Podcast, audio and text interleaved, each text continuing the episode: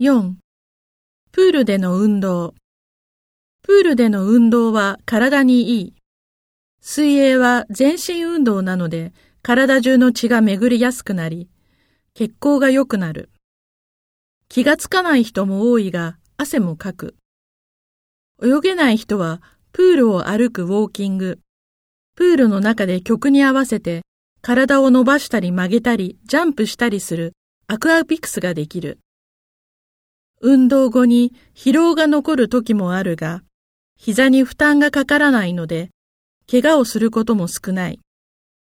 また、水着、タオル等、荷物が少なく気軽に始めやすい。健康管理が必要な人たちにも人気が高い。